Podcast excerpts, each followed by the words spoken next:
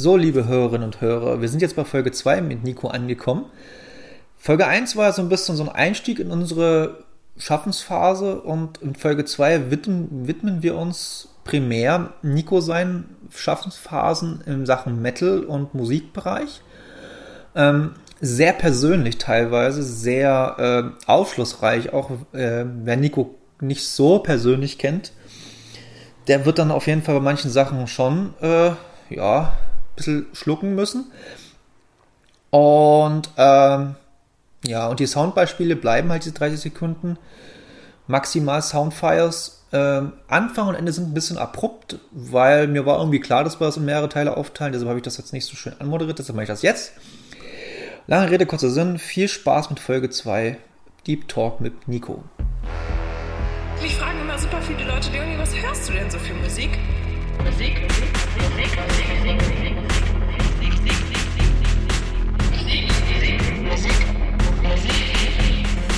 Nicht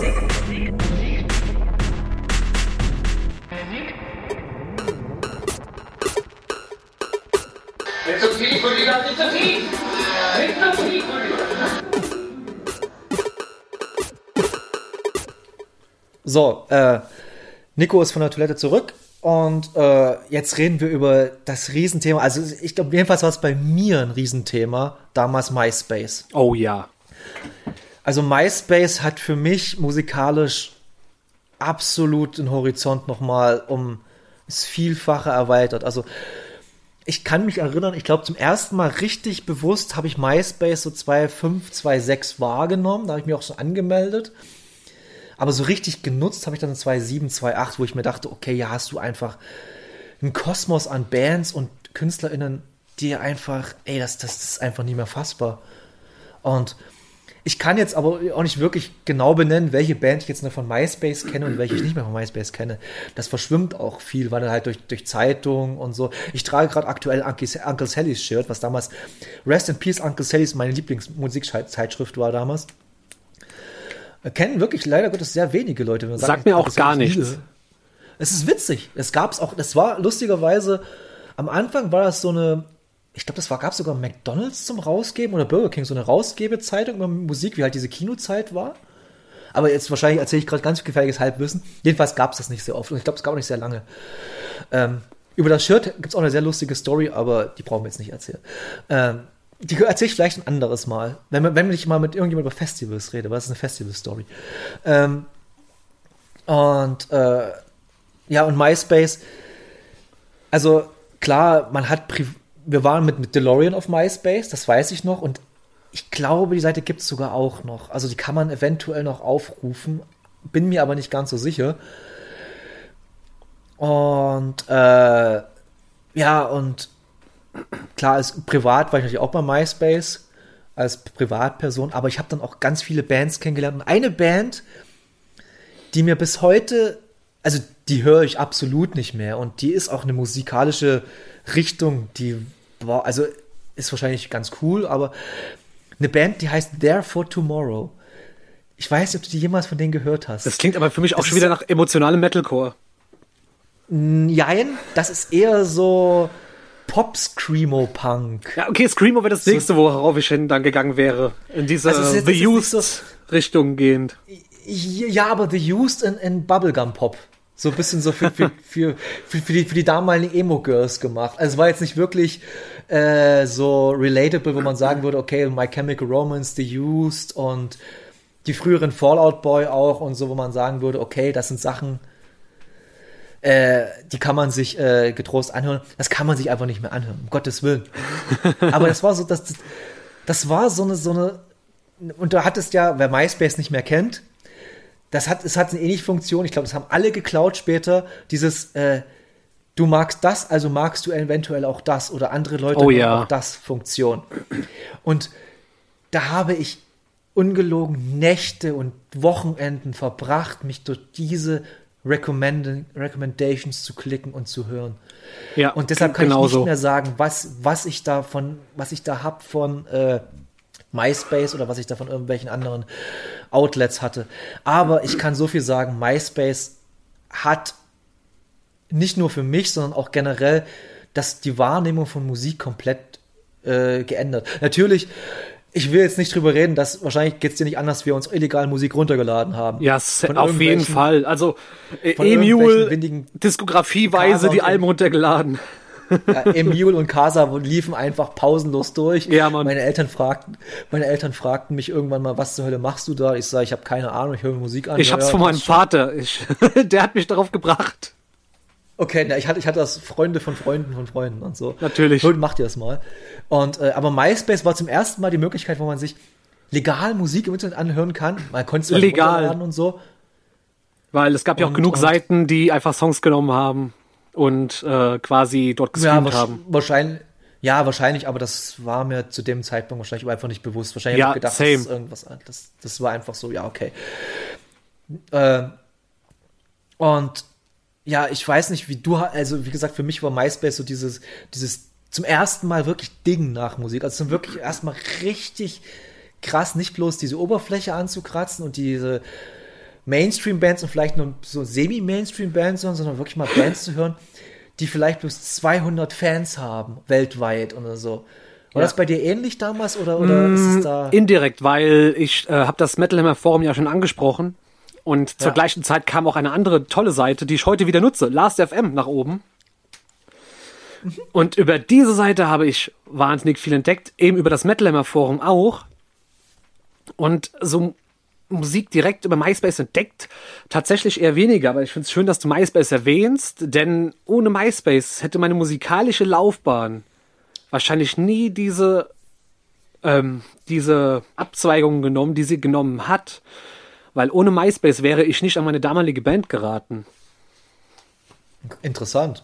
Ja, Ah, ich weiß, eine Band, die wir über MySpace entdeckt haben, war die äh, besagten Dioramic aus Folge 1, wer sich das angehört hat. Bei Dioramic haben wir, hab ich oder Axel, ich weiß nicht mehr genau, beim Suchen halt äh, gefunden. sehr geil. Und ja, über, über Blackmail. Natürlich über Blackmail. nice, das ist Weil, schön. Grüße gehen raus an Kurt, Kurt Ebelhäuser, einer der interessantesten und wirklich wichtigsten Produzenten der deutschen Rockmusik der letzten 20 Jahre. Lass ich jetzt mal so stehen. Warum nicht? Ne- Neben, neben Moses Schneider und Tobias Levin. Äh, ja, ich bin was Produzenten, ich bin halt wirklich, das, da könnte ich jetzt nörden, was Produzenten angeht. Ich bin absoluter Produzentenfan. Ich liebe das und so. Aber es hat sich auch in den letzten zwei, drei Jahren erst entwickelt, dass ich mich wirklich für, für die Produzenten und die Leute hinter den Sounds mehr interessiere. Da wird Und doch eine Geschichte äh, auf dich zukommen bezüglich Produzenten. geil. Bock. Und vor allem auch in Bezug auf War from Harlotsmouth, mit denen ich eine indirekte Verbindung da deswegen habe. Ich glaube, die hast du mir sogar schon Das kann sogar sehr gut sein. Aber egal, äh, ja, äh, wir machen jetzt weiter und zwar, äh, weil du ja gesagt hast, äh, die Brücke geschlagen von MySpace zu deiner nächsten Band. Wie kam das zustande? Ja, ähm, ich habe mich so ein bisschen von diesen Black Metal Geschichten emanzipiert, zum Glück, und habe mein Leben jetzt nicht unbedingt auf die Reihe gekriegt, aber ich habe schon wieder ein bisschen, ich bin wieder einem Job nachgegangen und habe Geld verdient und bin nicht nur einfach so in einem Keller besoffen versackt und habe Black Metal gespielt und gehört, sondern habe mich von diesen Leuten ein bisschen wegentwickelt und war halt alles auch keine schöne Zeit. So rückblickend hat mich sehr geprägt, hat mich mit zu dem gemacht, was ich heute bin, wie ich schon gesagt. Ich bereue davon nichts. Würde ich es heute anders machen? Wahrscheinlich. Aber naja, das ist ein anderes Thema. Und ähm, Ja, das ist zu philosophisch heute. ja, gerade durch eben das Metal Hammer Forum habe ich auch sehr viel Kontakt nach außen zur deutschen Metal Community bekommen und war sehr oft im Land unterwegs durch die Forentreffen, also Ulm, Karlsruhe, Hamburg. In die Pfalz hat's mich viel verschlagen, wo es auch eine kleine Story mit Drangsal tatsächlich gibt. Erzähl. Da musst du, da, das kannst du nicht teasen, ohne zu erzählen. Nein, also war so, dass Drangsal vor, äh, als sie letztes, vorletztes Jahr noch auf Tour waren, irgendwann in der Insta-Story ein Bandshirt von einer Band namens Cruel Force anhatte. Mit denen ich persönlich zu tun gehabt habe, weil ich in der Pfalz sehr oft in deren Kreisen unterwegs war und wir auf irgendwelchen Ackerpartys unterwegs waren. Und äh, wenn die Legenden stimmen, dann waren Drangsal und ich auf derselben Ackerparty besoffen und haben dort Spaß gehabt. Ich, das klingt, ja, das kann vielleicht sogar passieren in diesen, diesen dörflichen Sachen. Das ist möglich. Er kommt ja aus der Ecke, Meine das ist Drangsal- exakt die Ecke. Und wie gesagt, Ja, ja. weil ich habe ihm geschrieben auf der Insta-Story, ey, krass, du trägst Cruel Force Shirt und er wirklich so, was, dass die einer kennt? Ja, nee, äh, das ist, geht wahrscheinlich auch so, wenn irgendjemand irgendwelche. Aber ich habe auch eine Drangsal- Drangsal-Story, eine Drangsal-Story und die ist halt wirklich sehr kurz und sehr schmerzlos. Ich war vor zwei Jahren, 2019, ja genau, oder 18, begann- nee, 2019 war es, auf dem Perfect Circle Konzert in Berlin. Und wer Drangsal kennt, der weiß, dass er ein großer Maynard Keenan-Fan ist und alles, was Maynard Keenan betrifft. Äh, über das Thema fangen wir nicht an, weil ich weiß, dass, dass wir uns da ein bisschen die, Scheid die, Ge die Geister scheiden, Nico und ich. Ja. Und, äh, und Ich möchte ja, gerade mal einen Hot Take, lass mich gerade mal bitte einen Hot Take rausballern. Und wenn du es aus musikalischer Sicht betrachtest, wirst du mir sogar recht geben. Tool sind Okay. Pearl Jam mit sieben Achteltakten. Müsste ich mal drüber le- überlegen, aber wahrscheinlich Denk hast nach. du recht. Ich klar, ja. Ich bin. Äh, Gott, wir machen mach Gott das Fass auf jetzt kurz, ganz kurz. Ich, ich, ich erzähle kurz die Story zu Ende. Wir Ja, bitte. Auf, auf dem Konzert und äh, plötzlich haut mich ein Dude an, ob ich, ob ich ein Feuer oder eine Zigarette und ein Feuer hab. Und ich so, nee, tut mir leid, ich rauche nicht und so. Ja, ganz, ja, okay, alles cool, geht wieder. Und dann drehe ich mich um, da war es Drangsal. Das war meine Geschichte zu, zu Drangsal. Sehr Ich hab's, ich hab's gar nicht gecheckt. Und, und, äh, und er hatte, weißt du, woran ich ihn erkannt habe, weil er ein lilanes Lacoste-Polo-Shirt anhatte zu diesem, Gescheit- zu, zu diesem Konzert. Das, das kein Mensch so auf diesem sehr. ganzen Konzert hatte, kein Mensch auf diesem Konzert hatte irgendwas Buntes an, sondern war einfach, das war das, so, ja, egal. Ich Ähm, liebe ihn einfach. aber das ist ein guter Typ. Ja, der ist ein super guter Typ. Äh, und jetzt äh, zu Tool. Ich habe Tool, also ich habe, ich kann abhaken. Ich habe Perfect Circle und Tool live gesehen. Das kann ich abhaken für mich. Das ist Ich krass. habe davor, Perfect Circle ich sind übrigens davor- ganz gut, ne? Also die mag ich tatsächlich. ich mag, also Perfect Circle mag ich wirklich gern. Also ich habe nicht so ein Problem wie Maynard wie mit wie du. Du hast ja mit Maynard richtiges Problem irgendwie. Ah, es, Also, ich will das fast eigentlich nicht aufmachen, Ma- weil ich dafür zu viel reden nee, nee, nee, müsste. mach, mach, mach, mach, mach nicht. Nee, nee, aber jedenfalls scheiden sich da die, unsere Geister. Und äh, Perfect Circle, äh, die Mer de Nom, das erste Album, unfassbares Die ist Album, meiner Meinung nach. Die ist super, wirklich. Und, und Tool komme ich bis heute nicht dran, was auf CD angeht. Ich habe sie live gesehen, ich war live unfassbar beeindruckt. Danny Carey, Danny Carey, der Schlagzeuger, Wahnsinniger Schlagzeuger. generell instrumental. Ich komme gerade nicht auf den Nam- Namen von den anderen beiden. Adam Jones als Gitarrist und der Bassist, ah, habe ich Jones, vergessen. genau. Ja, das ist ja, das ist ja eine andere. Der andere- Da gibt's ja auch diese geilen Rechtsstreit, aber das ist ein anderes Thema für Tool. Äh, da muss ich mir mal einen Tool-Nerd, da frage ich mal einen Drangsal, ob er mit mir einen Podcast über Tool macht. äh, nee, äh, ja, und ich komme einfach an die nicht ran. Also was, was CD angeht, ich komme an diese Band CD-mäßig nicht ran. Das ist so schlimm. Also es ist nicht schlimm, es ist einfach so, live fand ich so ultra, ultra beeindruckend, aber es war offen und es ist zwar gegen meine, aber da habe ich so richtig zum ersten, zum letzten Mal und zum ersten Mal gemerkt, dass es wirklich richtige Scheiße ist. Dann habe ich, hab ich im Rock im Park 2019 gesehen. Und da ich zum ersten, also habe ich wirklich gemerkt, ich war Rock im Ring 2007 mal und seit, da habe ich damals auch schon Scheiße gefunden. Und äh, dann wieder jetzt Rock im Park. Und ey, es ist alles so furchtbar dort. Das ist, boah, ey, das ist alles so schrecklich dort. Das- Ich kann, ich kann das nicht beschreiben. Und die größte Enttäuschung bei beiden Festivals 2007 und 2019 waren die fucking Smashing Pumpkins. Ich liebe die 90er Pumpkins, wirklich. Das ist für mich eine Band, die mich auch sehr geprägt hat. Dann Da kam ich nie ran. Anfang- Kann ich verstehen. Billy Corgan auch ein mega Wichser und ein, die Stimme muss man mögen. Ich finde, die sind musikalisch, gehen die mehr in das Industrial-mäßige rein, auch in die frühen Sachen schon. Also, die, kommen, die gehen mehr an die Nine Inch Nails als an diese Grunge-Bewegung, wo Das sie immer stimmt. gesteckt wurden. Das stimmt, ja. Ja. Und äh, 2007 war ich ein bisschen mehr hyped über de, bei, einem- bei einem Konzert, weil ich einfach die Pumpkins mal live sehen wollte. Und jetzt 2019, es war einfach nur alles nur traurig. Das war, oh Gott, das Willen, ey.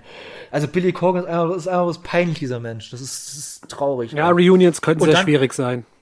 Und dann haben sie einfach, die haben ja damals groß, die haben 2018, 19 mit der Reunion Tour geworben, weil James Iha, ihr zweiter, ihr, ihr, Hauptgitarrist, wieder eingestiegen ist nach no- 19, 20 Jahren, also keine Ahnung, wann er, wann er, wann er raus war.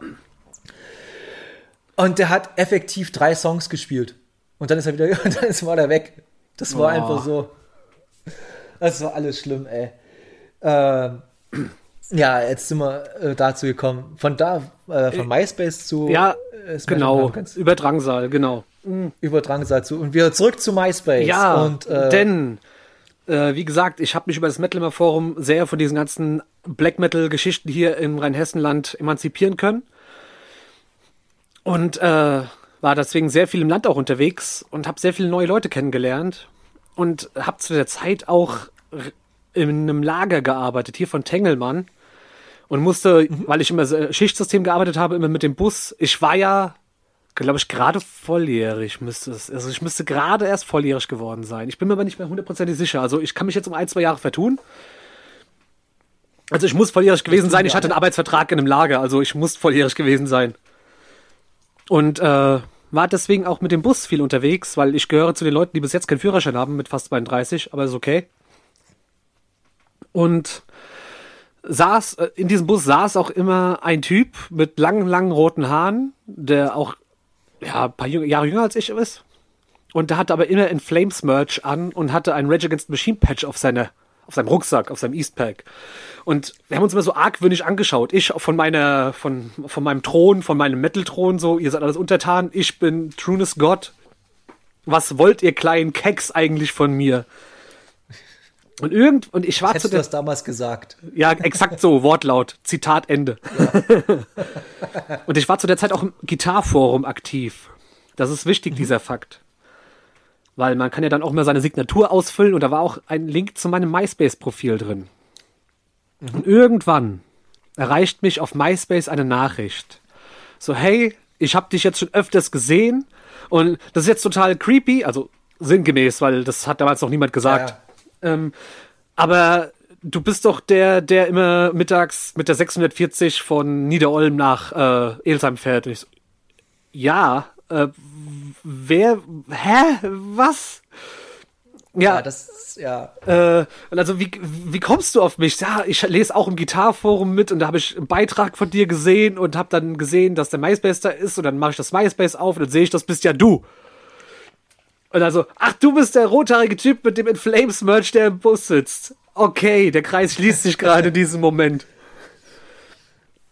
Dieser Okay. Simon sollte übrigens äh, Jahre später Head of German Partnerships für Twitch TV werden. Nur mal kurz nebenbei. Man könnte ihn also kennen, wenn man sich ein Geil. bisschen mit der Streaming-Geschichte befasst. Und der war auch schon in einigen Formaten unterwegs auf der Rocket Beans, halt auch bei Twitch regulär. Man kennt den Mann dort. Warte mal kurz, äh, muss ich mal kurz gucken? Wie, wie, wie, heißt Simon? Simon Koschel. Wie? Ich hab sogar Sch- Kuschel. Was? Koschel. K-O-S-C-H-E-L. Der Name sagt mir gerade was. Natürlich. Schon gesehen, natürlich schon gesehen. Ja. Ja, ja. ja. Und äh, da fing unsere Story an, weil das war dann zum Glück ein junger Vorstadtjunge, der aus gutem Elternhaus kam, also zumindest behütet. Ob's gut ist, sei mal dahingestellt, da gibt's auch komische Sachen, ist ja auch egal. Aber auf jeden Fall ein anständiger Typ und ein lieber Kerl. Und es hat mir so viel Spaß gemacht, so sein musikalischer Mentor zu werden. Und ich bin immer zu ihm und habe ihm neue CDs mitgebracht und habe seinen, weil ich war damals komplett auf dem Death Metal Film äh, hängen geblieben, speziell schwedischen Death Metal. Deswegen war auch das In Flames Merch von ihm sehr wichtig für diesen Kontakt. Und bin, dann haben wir festgestellt, ey, wir spielen ja auch beide Gitarre, das ist ja cool, lass mal Mucke machen. Und dann bin ich sehr oft mit meinem Gigback, mit meinem Übungs-M von Beringer, dann mit dem Bus zu ihm gefahren und wir haben dann einfach so Thrash-Metal-Sachen gespielt und irgendwie gejammt und fanden beide Creator voll gut und das ist genau die Sache, das, also auf sowas haben wir Bock. Und irgendwann sagt er dann so, ey, ich habe auch eine Band. Und ich so, ja, das ist doch cool. Ich habe aktuell keine. Ja, das ist doch super, äh, bla bla bla. Und dann, es gibt hier in der Ecke einen Band-Contest, der nennt sich Rock and Pop Youngsters. Sowas hat jede regionale Ecke, die Jede- irgendwas mit Jugendarbeit macht. Immer. Ja. Und, äh, Und, und wir wollen, wollen wir mal kurz äh, festhalten. Ich finde generell Band-Contest fragwürdig, fand ich schon mal ein bisschen fragwürdig, weil Musik, Musik ist kein Wettbewerb, meiner Meinung nach.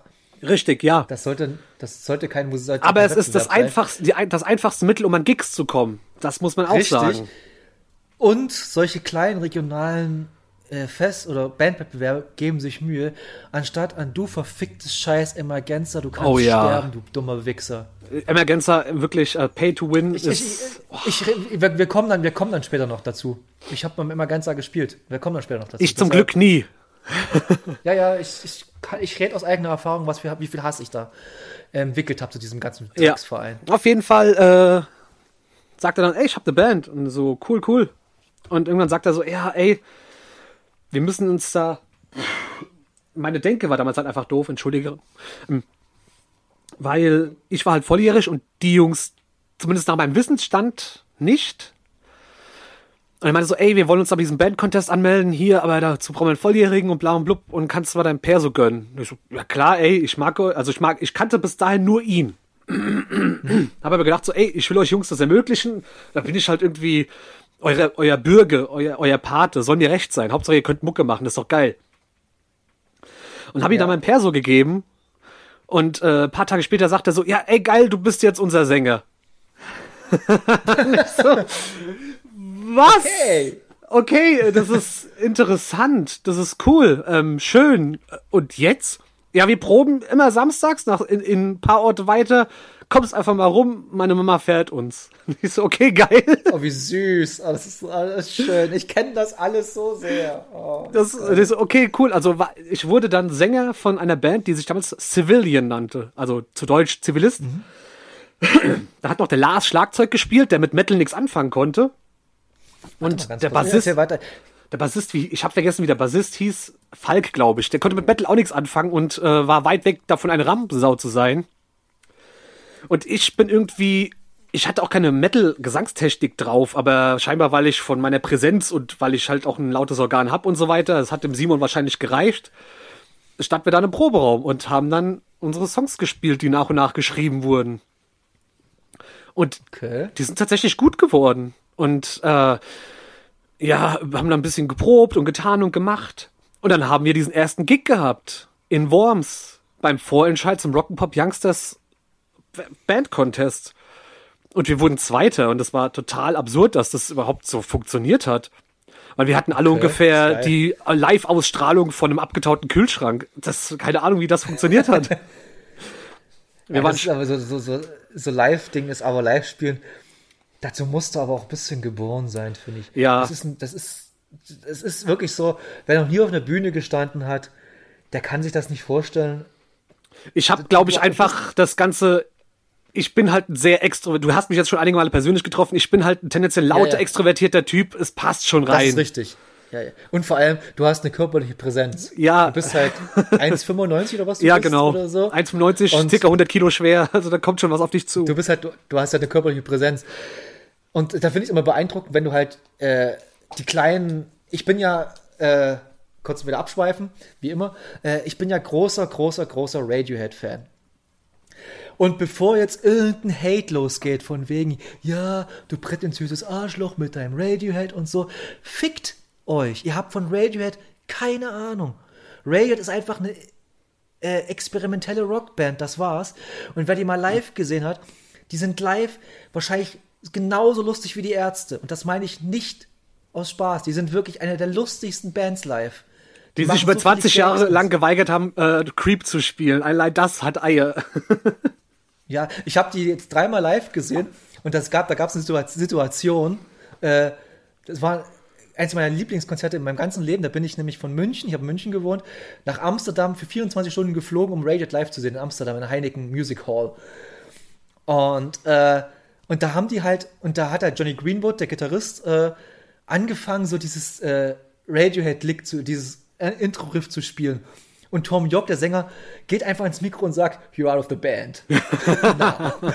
und so.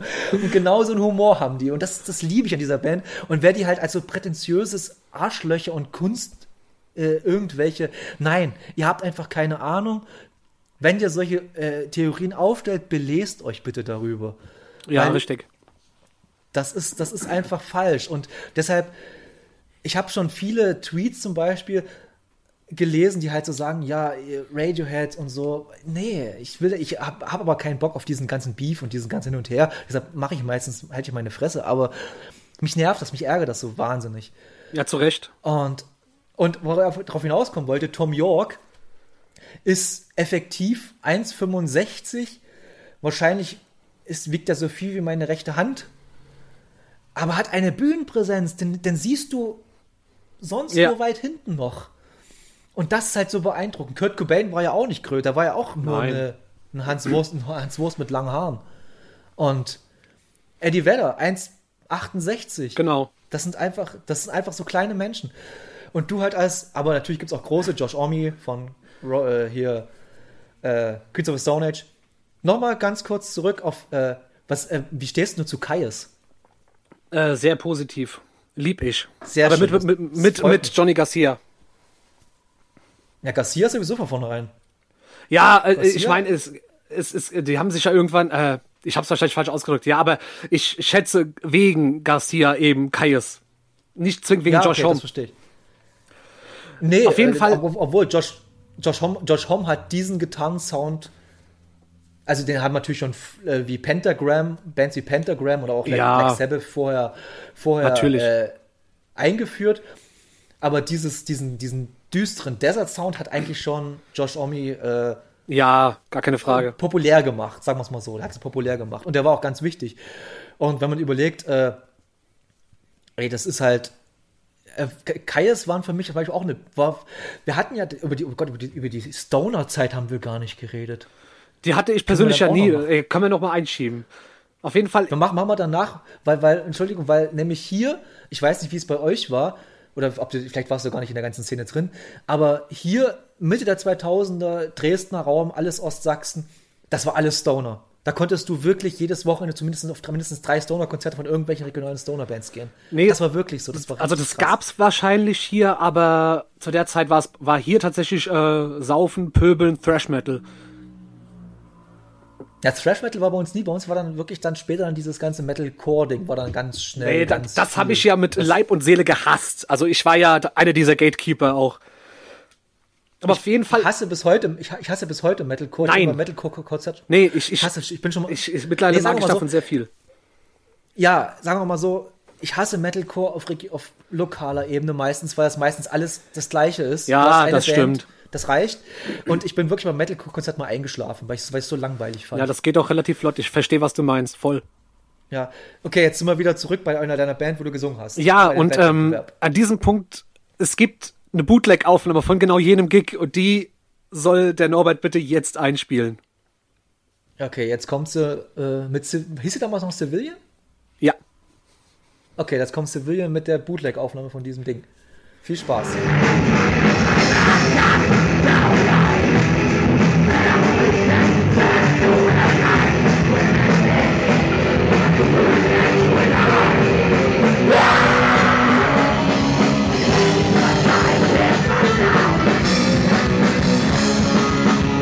Klangtechnisch grandios. Also es ist mit irgendeinem Handy, Handycam, es war, es war halt die vor, also es war vor Videokameras und Handy-Video, die vernünftig waren.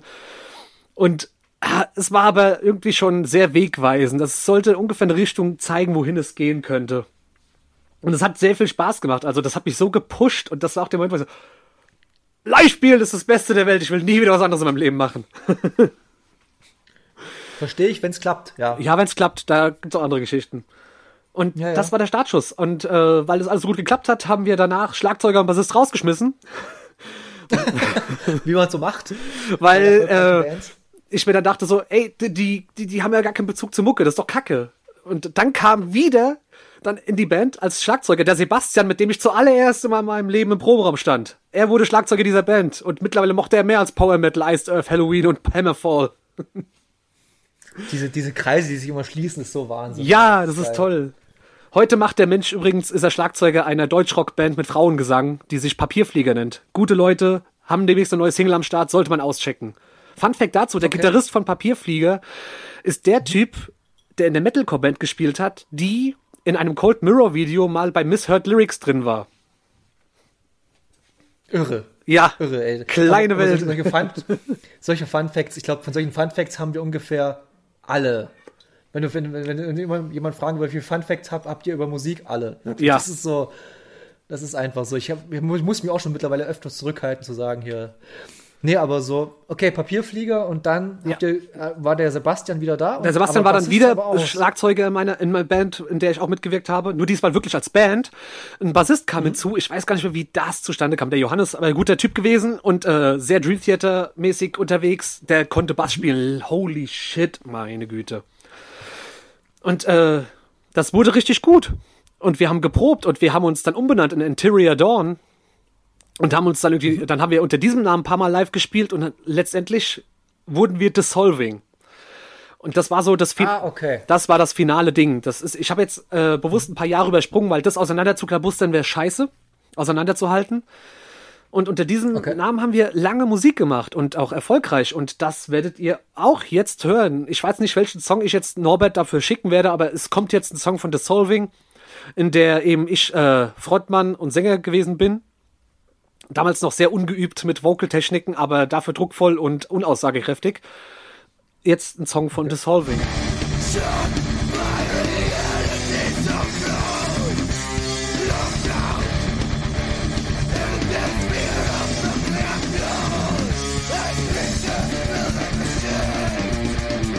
Okay, wir haben es jetzt gehört. Also man muss dazu sagen, wir machen jetzt immer so kurze Pausen dazwischen zwischen den Songs, damit wir damit ich entspannt schneiden kann. Ich habe die jetzt alle noch nicht gehört, die Songs.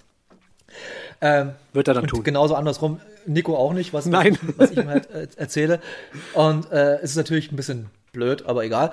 Ähm, aber schon mal die Frage, wie habt ihr es aufgenommen, ohne dass ihr es jetzt gehört habt?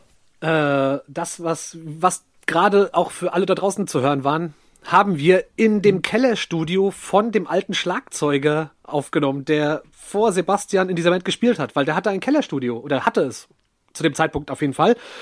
Und bei ihm haben wir aufgenommen, obwohl wir ihn aus der Band geschmissen haben, hat er sich trotzdem um unsere Aufnahmen gekümmert. Nett. ja, so, durchaus. nett. Ja, und Sehr äh, freundlicher Mensch.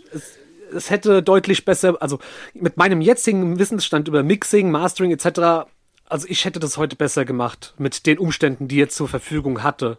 Das muss man sagen. Aber gut, für damals, es war okay. Wir haben uns gefreut. Wir haben, wenn du als Musiker das erste Mal eine Aufnahme von dir hast, die vorzeigbar ist, das ist ein Traum, das ist der Wahnsinn. Du, du, du fasst es einfach nicht. nee, das, das ist nicht ist greifbar. Und wir, wir, wir kommen danach noch zu einem Punkt, äh, der bei mir noch einen Schritt weiter ging, aber da will ich noch nicht groß vor, also schon mal anteasen. Mit der nächsten Band, die der wirklich ein großes Kapitel in meinem Leben war, äh, haben wir sehr viele Sachen erlebt, wo ich wirklich einfach nur da saß, Mund nach unten und holy shit. Aber ähm, Wir sind, mittler Äh, wir sind im Jahre 2008 übrigens. Okay, 2008. Äh, und äh, was sind denn so mit Dissolving, was würdest du sagen, also, was jetzt so sagen, was sind denn so deine Highlights mit Dissolving, was Live-Spielen angeht? Äh, wir haben uns songwriting-technisch irgendwann sehr weiterentwickelt.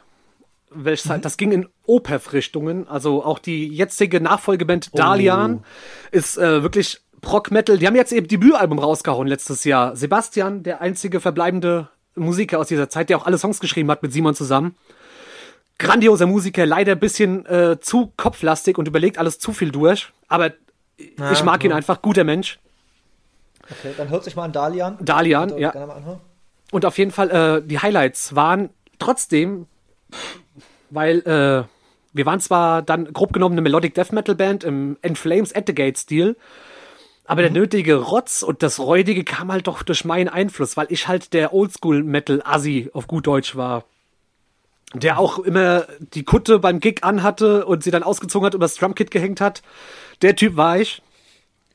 Und äh, die schönsten Konzerte haben wir tatsächlich im Haus Meinusch in Mainz gespielt. Ein autonomes Jugend, ein- nicht mal ein Jugendamt, ein autonom geführter Wagenplatz mit äh, vielen, vielen Bauwegen und äh, wie sagt man, Wohnwegen, wo eine Garage mitten auf dem Platz stand und in der fanden Gigs statt. Und die Bühne waren Europaletten mit Platten bedeckt.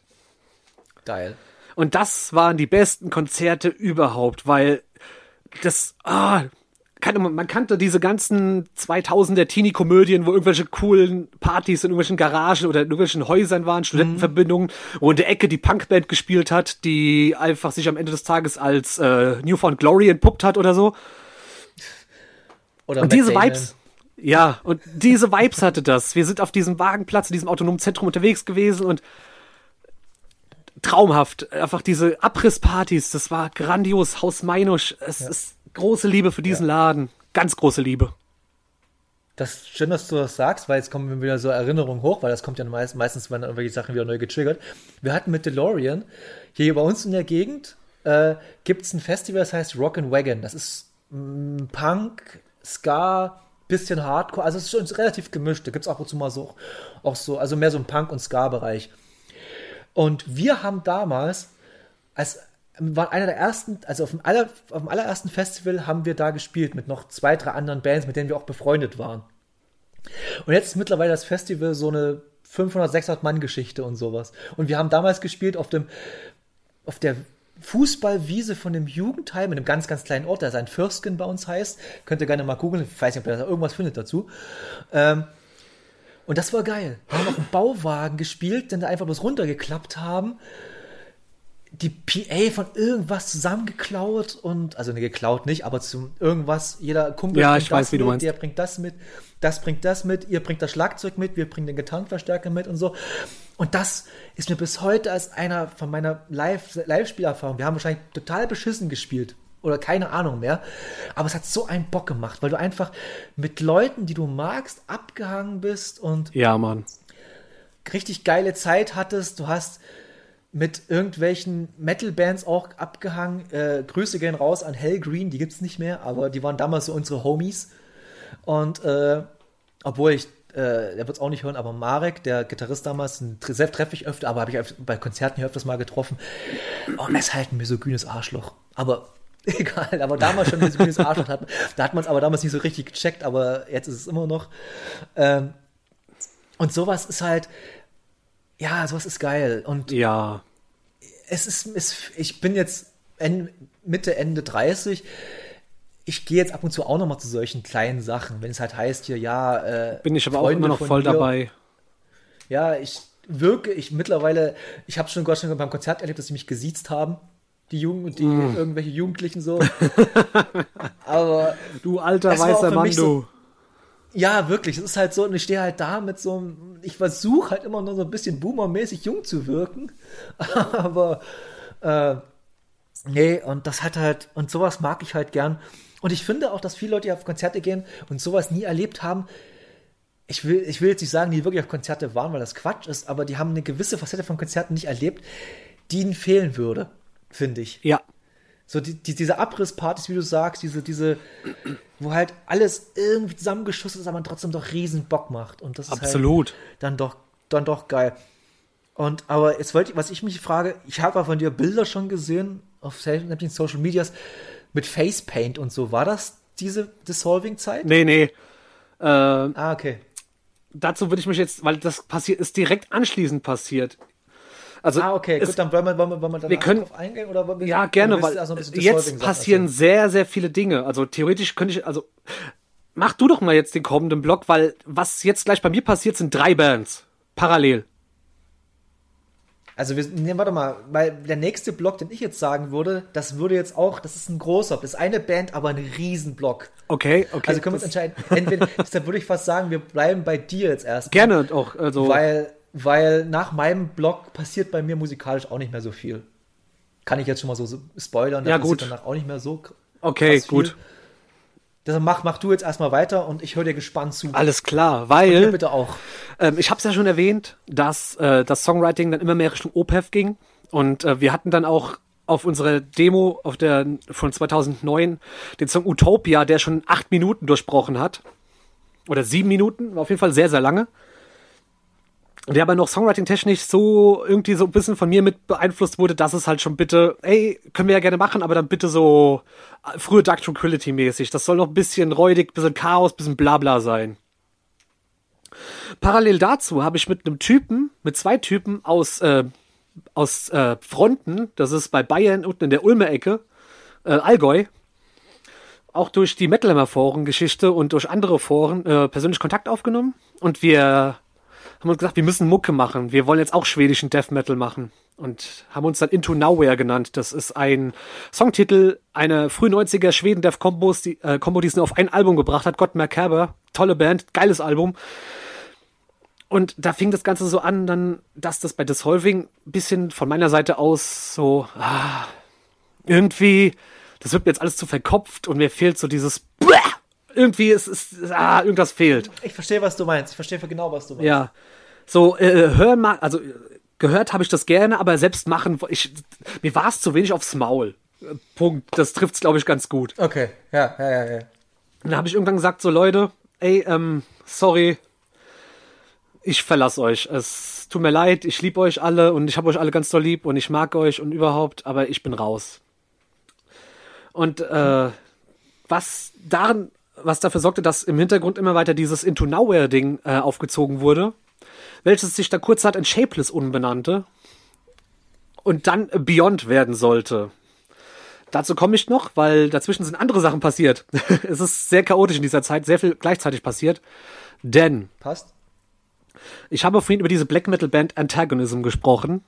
Und ich habe lustigerweise dann ja, einige Jahre später jenen Stefan wieder getroffen. Ich habe die genauen Umstände nicht mehr im Kopf, aber ich stand dann irgendwann in seinem neuen Proberaum und er war beeindruckt, was für ein guter Gitarrist ich mittlerweile bin, weshalb wir zusammen wieder Musik gemacht haben, und zwar unter dem Namen Astaron. Und haben dort Black Metal gemacht. Wirklich Black Metal. Und zwar auch sehr melodischen und sehr, sogar einigermaßen technisch anspruchsvoll. Aber das könnt ihr am besten jetzt mal selbst hören mit, äh, ich weiß gar nicht, welcher Song das jetzt ist, aber es kommt jetzt ein Song von Astaron. Ja, okay, jetzt wird's, jetzt wird's lustig. Ich bin selber, ich bin, muss sagen, bevor ich jetzt abspiele, ich bin selber mega gespannt, was ich jetzt hören würde, werde. Viel Spaß.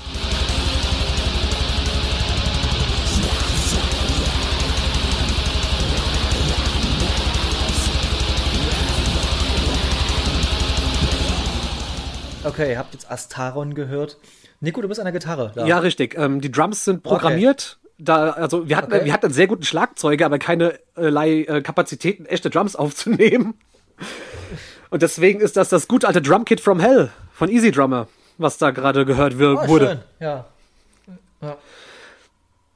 Äh, dort übrigens auch an den Vocals ist der gute Uwe, jener besagte Freund von vorhin, der saugut, Ah. der gute Gitarrist ist, der immer noch zu meinen Besten gehört. Weil mit dem habe ich zwischendurch auch mal eine Black Metal Band gehabt. Wie da hieß die, ganz kurzes Intermezzo gewesen, nicht viel passiert, äh, schnell aufgelöst, kein Redewert. Ja. Und auf jeden Fall, das war gerade Astaron. Und das, das hat mich gitarrentechnisch sehr weit vorangebracht, weil wir sehr viel geprobt haben. Im alten Güterbahnhof in Mainz-Mombach im Keller. Sehr legendäre Partys, die da stattgefunden haben. Holy shit, ey. Ja, ja, ja, ja. Es war wieder Black Metal, aber wir waren alle irgendwie gefestigter, wir waren alle ein bisschen älter, wir waren alle nicht ganz so räudig, radikal unterwegs. Und ich wusste eher, was ich bin, wer ich sein will und wo ich hingehöre. Zum gleichen Zeitpunkt haben jener Uwe, der dort jetzt Sänger war, und ich gesagt, wir müssen Heavy Metal machen. so richtig klassischen Heavy Metal im 80er Stil mit! Und Wah! und einfach gib ihm und überhaupt und äh, Staccato Riffs und Maiden und überhaupt bla bla bla. Haben wir dann getan. Äh, wir haben dann eine dieser vorhin auch schon angesprochenen Gitarrenstunden, ich mache gerade Ausrufezeichen mit den Fingern, alle die ich haben kann, in dieser Jägermeister-Laune gesagt, wir machen jetzt Heavy Metal. Wir nennen uns Fast and Loud. Oh Gott. Aber press, prägnanter kann man doch eine äh, Heavy Metal Band gar nicht nennen. Es wird auch noch stupider. Unser Okay. erster Song hieß Hunter Master. Wenn du jetzt Hunter Master auf Deutsch übersetzt, was kommt dabei raus? Jägermeister. Exakt. Gott. Und der, S- Ich greife mir gerade Facepalm-mäßig in, in die Stirn, Leute. der Song äh, basierte auf der Rückseite der Jägermeisterflasche, die wir aber auf Englisch übersetzt haben. Oh Gott, ich, ah, es ist so, es ist so dämlich, wie er geil ist. Das ist so wirklich, das ist so dumm, es wieder cool ist. Und äh, dort war ich auch Sänger. Ich wusste bis zu dem Tag nicht, dass ich mal Heavy Metal singen werde. Hab's dann aber getan. Äh, wir waren da auch in dieser Band hat Sebastian, dieser ehemalige Power Metal Schlagzeuger, der noch Schlagzeuger von Dissolving, die Drums übernommen, weil wir waren auf einmal auf dem Niveau, wo wir gesagt haben so, ey, da will ich mitspielen. Geil, Power Metal, Heavy Metal, bin ich dabei. Lasst uns loslegen. Lasst uns Spandexhosen anziehen und lasst uns einfach metaln. Ah, das habt ihr nicht gemacht, oder? Spannend. Oh, doch, äh, doch. Ah, schön, ey. Ah, ist das geil. Oh, ich, oh, ich, oh, das liebe ich gerade. Aha, und ähm, wir haben dann im Proberaum, unsere allererste Probe war ironischerweise eine drei Stunden lange Post-Rock-Jam. Wie man es so macht. Ja, was man dazu tut, weil Uwe, wie gesagt, ultra krasser Gitarrist, ein Pedalboard von hier bis zum Ende der chinesischen Mauer. Äh, Sebastian mit einem Drumkit, wo er von selbst mal sagte, er hört erst auf, es auszubauen, wenn er seine eigene Postleitzahl dafür hat.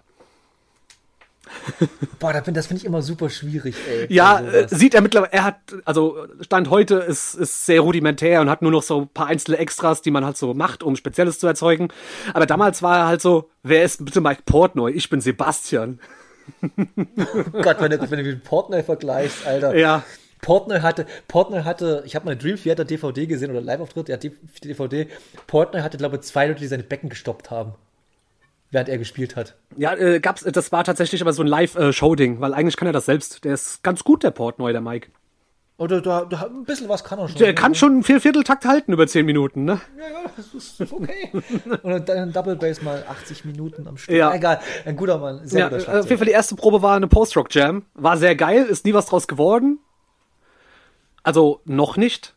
Und auf jeden Fall ähm, Heavy Metal war das, das Motto für diesen Moment, den ich gerade beschreibe. Und der hat noch keinen Bassisten, oder? Wenn ich jetzt gerade richtig. Zu dem Zeitpunkt nicht, ich habe Bass gespielt. ah, okay. Ich habe Bass okay. gespielt, äh, Sebastian Gitarre, Uwe, äh, Sebastian Drums, Uwe Gitarre.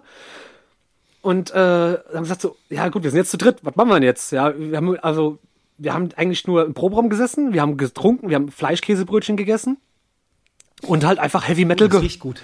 Ja, also es war genauso räudig, wie es klingt. Dieser Proberaum auch legendär. Und ähm, irgendwann haben wir gesagt so, ey, wir brauchen einen zweiten Gitarristen, weil und Bassisten, weil ich soll ja singen und das kann ich nicht parallel mit Bass und außerdem ist scheiße, Frontmann muss alleine ohne Instrument auf der Bühne stehen. Ich mach den Bruce Dickinson, ihr könnt mir alle gar nichts. Und äh, Kurze Frage? Ja. Äh, weil, weil, weil, ich das, weil ich letztens bei Ernie gesehen habe, äh, da hat er mit, äh, auch ein guter Mann, der Eiko, mit dem man mal ab und zu mal was Ja, genau. Auch ein sehr guter Mann. Äh, die hatten sich drüber unterhalten, über die Iron Maiden-Diskografie, welcher der bessere Iron Maiden-Sänger ist. Ich habe den alten Namen, den Namen vom alten vergessen. Paul ersten. Paul Diano, genau. Welcher ist denn da dein Favorite? äh, Bruce Dickinson, mit dem verbinde ich am meisten mit der Musik. Okay. Weil ich habe mir auch die Paul Diano, der ist ein auch fantastischer Sänger, ohne Frage. Die sind halt super punkig, das macht halt super viel Spaß. Ja, ja, das ist eine komplett andere Farbe. Kannst du- Genauso, ja. meiner Meinung nach, wie bei ACDC zwischen Bon Scott und Brian Jones. Ja, richtig, genau. Das ist eine komplett andere Geschichte. Okay, Ja, ähm, jetzt habt ihr he- geheavy metalled. wir haben geheavy metalt und dann, es sollte mein, keine Ahnung, wie viel der Geburtstag kommen. Ich habe am 26.12. Geburtstag, aber es wurde auch immer gemanagt, dass ich an diesem Tag auch feiere und alle da waren. Das war das Schöne. Und irgendwann kam dann der gute Robert, also zu mir nach Hause und äh, mein Vater so, ey, stell doch mal die Leute vor, wen, wen du hier so nach Hause einlädst. Ich so, ja, okay, fair. Das ist der Robert und äh, der spielt jetzt übrigens bei Fast and Loud Gitarre. und äh, Robert so, was? Äh? Und ich so, ja, du spielst jetzt Gitarre bei Fast and Loud. An dem Abend, Konnte er denn Gitarre spielen? Wusstest du das? ja, ich, ich wusste schon, dass er Gitarre spielt. Ah, okay, okay, okay. Der hat sich seine Brötchen in Anführungszeichen vorher bei regionalen Metalcore-Bands äh, verdient, die nie Gigs gehabt haben. Ah ja, diese Proberaumband. Ja, ja. Und äh, diese Nummer habe ich an dem Abend zweimal gemacht, weil der Matthias sollte auch durch diese Tür kommen und mein Vater fragt so, oh, wer ist denn das? Das ist Matthias und der ist jetzt Bassist von uns. Und die Band war fertig. die Band war in dem Moment fertig. Finde ich eigentlich ein ganz geiles System. Das muss ich mir mal merken. Das klappt aber auch nur, wenn du Musikerfreunde hast. Ja, die, die sind begrenzt, aber ich habe ein paar schon. Ja, die sind auch bei mir sehr begrenzt. Das wirst du auch gleich noch merken. Ich meine, den Schlagzeuger habe ich jetzt schon in drei verschiedenen Projekten genannt. Insofern, Ja, ja, ja. Auf jeden Fall, die Band war dann zu dem Zeitpunkt komplett. Und wir haben dann gesagt, so, okay, dieser Band-Contest ist jetzt wieder. Wir lassen uns einfach irgendwie live spielen, lass uns da anmelden. Wir hatten noch keinen Song geschrieben, wirklich, außer diesen Hunter Master. Und das war kein Song, geschriebener Song. Wir haben die Jägermeister Flaschenrückseite auf Englisch übersetzt. Habt ihr denn gespielt? Ja, Sehr gut. Ja, das, äh, es geht ja noch weiter. Wir haben nämlich die Songs on the fly im Proberaum geschrieben. Wir haben uns zu diesem Band-Contest angemeldet und für diesen musst du eigentlich eine Aufnahme vorlegen und einen Songtext auf Deutsch und auf Englisch. Also bin ich hingegangen. Das ist weird, das ist weird, finde ich, als Aufnahmebedingung, aber okay. Ja, äh, also im Pr- im Prinzip ein Beweis, dass du eine Band bist. Also es, es, Ja, es okay. braucht keine professionelle Ja. Aufnahme, sondern so, ey, spielt ihr überhaupt zusammen, so nach dem Motto. Ja gut, das musste man schon machen, aber diesen Tag, so Songtext. Ja, das habe ich auch nicht verstanden, deswegen war es mir auch egal. Ich habe dann von der deutschen Heavy Metal Band Iron Angel einen Song genommen, den, wo ich bewusst, wo ich einfach wusste, dass den keiner kennt. Und habe Ja, den klar, auf Deu- hab den mit Google Übersetzer auf Deutsch übersetzt und habe den dahin geschickt und als Song haben wir genommen, habe ich auch irgendwas ganz obskures genommen, was wo ich wusste, dass es keiner kennt. Also war, war, war ich mir sicher, dass den niemand kennen wird, war auch so, die haben uns angenommen, wir durften beim Wettbewerb mitmachen. Und wir haben von Anfang an gesagt, wir treten als alte Egos auf. Wir werden nicht mit unseren echten Namen auftreten. das wird alles völlig drüber. Und es gab vor diesem Band-Contest zuvor in diesem einen dieser Jugendhäuser ein großes Vortreffen, wo alle Bands anwesend waren. Und es hat sich schon so ein bisschen rumgesprochen, dass diese Metal-Assis aus Rheinhessen jetzt so richtig auf 100% Voll-Metal-Assi machen werden. Und so ein bisschen hat jeder gewartet, dass wir da auftauchen. Und wir haben zu dem Zeitpunkt auch schon komplett alles zurechtgelegt. Also Nieten, Spandex, Leopardenhosen, Kopf, äh, also Schweißbänder überall. Und wir sind dann so bei diesem Wettbewerb, bei diesem Vorbegespräch aufgetaucht. Und das war allein schon das Gesprächsthema Nummer eins, dass wir uns da wirklich so hart zum Affen gemacht haben. Wir haben uns aber voll ernst genommen. Das war, wir haben uns 100% ernst genommen. Okay, also es war jetzt nicht auf einer ironischen Basis oder irgendwie sarkastischen Also, Basis, sondern eher so. ja, doch, also äh, wir, so, wir sind mit super viel Spaß an der Sache rangegangen, mit der gewissen Ironie, aber Das wir haben, ich, ja, ja, aber okay, wir haben halt ja. so, wir waren in Character 100% ernst. Also wirklich Das, so. das ist ja okay, das, das meine das mein ich geil. Aber es gibt ja manchmal so Leute, die sich halt dann super ernst nehmen, auch wenn sie halt das machen und so. ja, nee, in dem Fall war es wirklich äh, rein hessisches Spinal Tap. Geil. Und dann saßen wir dieser Vorstellung so und also wir brauchen noch Pseudonyme. Oh Gott, ähm, ich also unser Schlagzeuger hieß nicht Hellhammer, der hieß Schnellhammer. Hellhammer auch eine Black Metal Band? Äh, äh, auch ja, äh, die Erfinder quasi mit, also die Vorgängerband von Celtic Frost und Hellhammer, der Ja, Schlagzeuger ja. von Mayhem. Okay, Und ja. der nannte sich einfach Schnellhammer. Das ist, passt. Ja, dann hat dann der Frontmann von Wasp hieß Blackie Lawless. Da haben wir gedacht, das ist lustig, weil unser Bassist trägt ja kein BH, also heißt er Blackie, Blackie Brawless. Naheliegend. Okay. Äh, gucken, was- dann äh, Manowar, so. Uwe hieß Karl Slogan statt Karl Logan. Und ich habe mich Ich freu nach genannt, deinem Namen. ja, äh, ich habe mich nicht Glenn Danzig genannt, sondern Glenn Bre Breslau.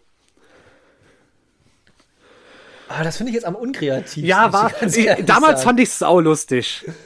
Ja, aber Äh, jetzt. kurzer ich hab Fun Fact, so- wir hatten Ich, zwischenzeitlich noch einen Keyboarder, der hieß äh, Casio Luciferi statt Casus Luciferi. Ich, hätte- ich hätte eher so Glenn Ranzig genannt, dich oder so. Na, ich wollte so. ich wollte ja auch möglichst edgy wirken. Ich wollte mir auch kurzzeitig habe ich Ja, gedacht, klar. wenn ich mich Bruce Dick in his son. Da hätte ich natürlich wirklich, das, das wäre natürlich Ja. irgendwie cooler gewesen. Aber auf jeden Fall, Also, wir waren trotzdem die Edgelords, wir waren trotzdem die Aneckenden, weil bei dieser Vorstellung haben wir auch direkt gesagt so, ich war der, der die Band vorgestellt hat und wir haben alle mit unseren langen Haaren, den Schweißbändern, den Spandex, den Kutten und äh, Sonnenbrillen verspiegelt in diesem Raum gesessen und dann kommt so, ja, wir sind fest und laut, wir finden euch hier alle scheiße. da, war, da war die Duftmarke schon mal gesetzt gab es auch einen mehr oder weniger handfesten Skandal, weil wir für uns selbst einen Flyer für dieses Event erstellt haben, wo wir die anderen Bands niedergebuttert haben. Aber das finde ich ein bisschen assi, to be honest. War, war es auch zu, aller, ja, bei aller, war's. Bei aller, bei aller Fairness und Liebe, aber das ist schon ein bisschen assi. Also Natürlich, das ist schon- ja, das war, das, aber das haben auch die anderen äh, so gesehen, was ja auch zu Recht war. Aber niemand hat irgendwie Ja. gesehen, dass wir in Character waren und das Ganze tatsächlich als Comedy aufgezogen haben. Also, Das Ja, kam, gut, aber, aber ja, aber das muss, musst du aber auch sehen, das sehen aber die Zuschauer zum Beispiel auch nicht. Und die Zuschauer, ja, die das ist uns dann auch aufgefallen. Wir haben auf jeden Fall Ja. äh, fünf Bandproben gehabt, haben in der Zeit vier Songs geschrieben und weil drei Stück davon Quatsch sind, haben wir uns kurzerhand entschieden, Crazy Train von Ozzy Osbourne und Wild Child von Wasp zu covern. Why not? Ja. So, solide Songs. Äh, Hat mega viel Spaß gemacht. Wir waren richtig schön schlecht scheiße gut irgendwo. Es war Und hier, oh, ich komme gerade nicht auf den Namen, der gestorben ist, der Gitarrist von Ozzy Osbourne. Randy Rhodes. Sag schnell. Randy Rhodes, fantastischer Gitarrist, den kann Ja, man und- schon mal spielen. Und Uwe kann den Kram halt auch spielen. Das war ja das Geile. Der hatte zu dem Zeitpunkt geil, schon ja. seine Buckethead Signature Gitarre, die überdimensioniert groß an ihm war, weil er so ein Lauch ist. Okay. Und dann kam der Gig. Und ich so, fuck, wir spielen jetzt wirklich live mit dieser Scheiße. Und als Intro haben wir uns äh, Dings geholt. Hier, ähm, ich vergesse als wie es heißt, aber ihr kennt es alle aus der Krombacher Werbung, dieses, dieses klassische Stück. Ich vergesse dauernd, wie es heißt. Ja, ich weiß auch nicht, wie es heißt, aber jetzt, jetzt hat jeder im Ohr, spätestens jetzt. Safe, jetzt die. Krombacher Werbung, die immer vor den Formel 1 Rennen lief, dieser Sound. Ja, ja. War unser Ja, Intro. ja. Und wir haben direkt mit dem Song Hunter Master angefangen. Und äh, wenn ich ihn finde, dann kommt er jetzt. Okay, Denn es gibt ein, ein, eine komplette Aufnahme dieses Gigs. Wenn ich sie finde, aber irgendwas kommt jetzt von diesem Gig von Fast and Loud, was wir gespielt haben. Ich weiß, dass ich noch was hab, das werdet ihr jetzt in diesem Moment hören. Gott, da habe ich richtig Bock drauf. Hab dafür.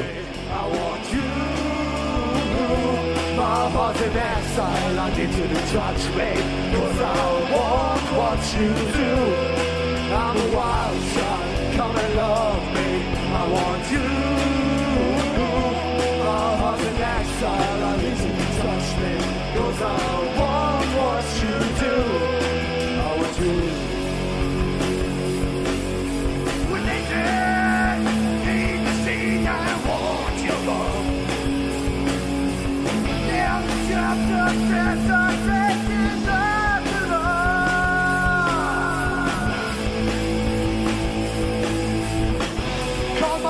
slogan on a solo guitar!